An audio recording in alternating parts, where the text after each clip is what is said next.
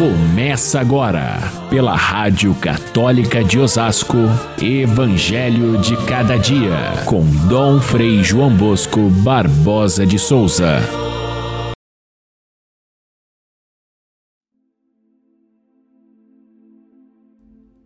Senhor, o meu empregado está de cama lá em casa, sofrendo terrivelmente com uma paralisia.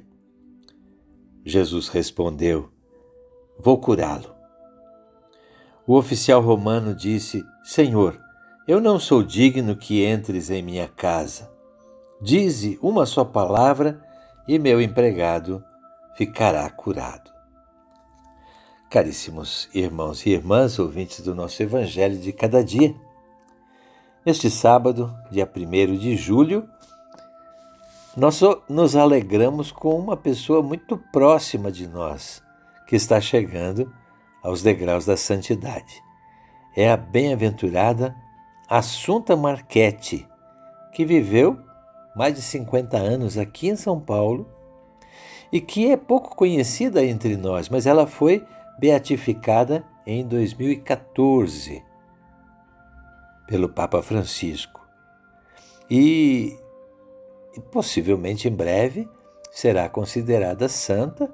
Nós já podemos então levá-la aos altares aqui na nossa cidade e assim nós vamos conhecer alguém que veio da Itália, muito pequena, veio dedicada a cuidar dos imigrantes italianos e ela passou esses 50 anos inteiramente voltada para os pobres, para os migrantes, para os órfãos, para aqueles que necessitavam da sua ajuda, e assim ela santificou a sua vida.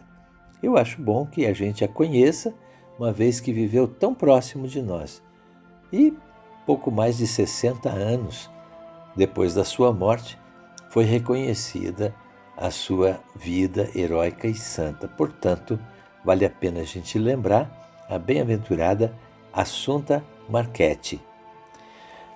O evangelho de hoje, é, depois que Jesus conclui o Sermão da Montanha, ele desce a montanha e chega até a cidade de Cafarnaum. Cafarnaum era a cidade de Pedro.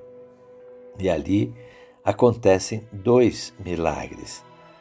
Nós sabemos que São Mateus coloca, depois da, do, do Sermão da Montanha, dez situações humanas nas quais a palavra de Deus, a palavra que é Jesus Cristo, e a sua palavra salvadora é, leva a uma nova vida àqueles que estão nestas situações complicadas, difíceis, sofridas, necessitadas de amparo e de dignidade.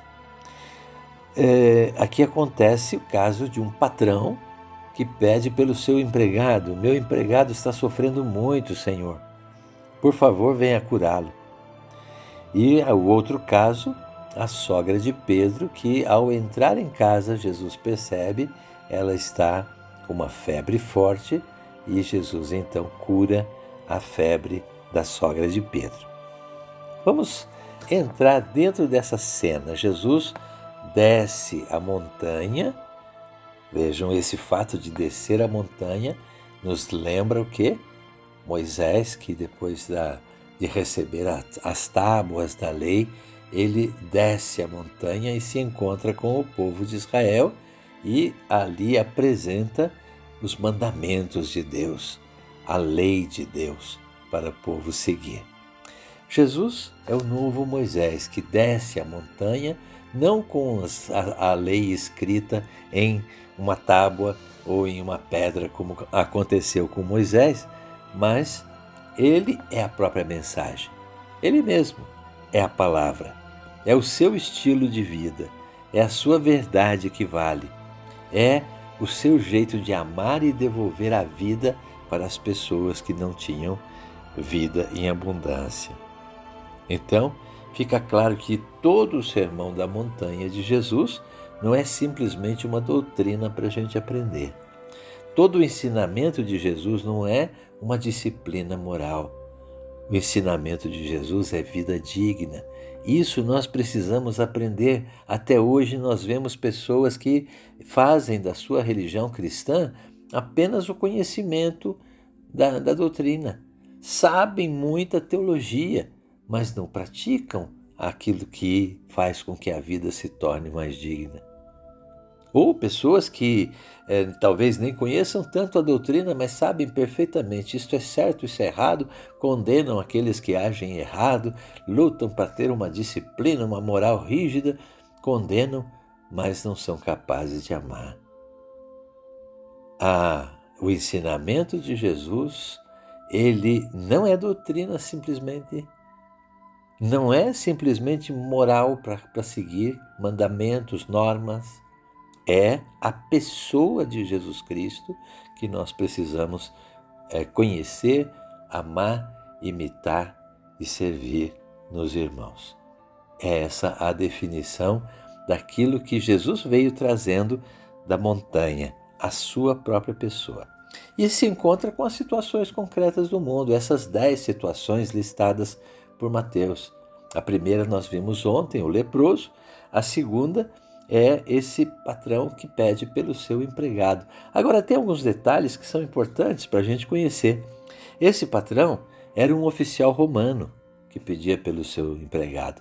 Notem o detalhe: é um estrangeiro romano, não é do povo judeu, devia ser desprezado pelos judeus, principalmente porque, como ele era do exército invasor, era alguém que era temido, porque era uma pessoa importante, possivelmente rica, mas é, não, não servia para ser amigo.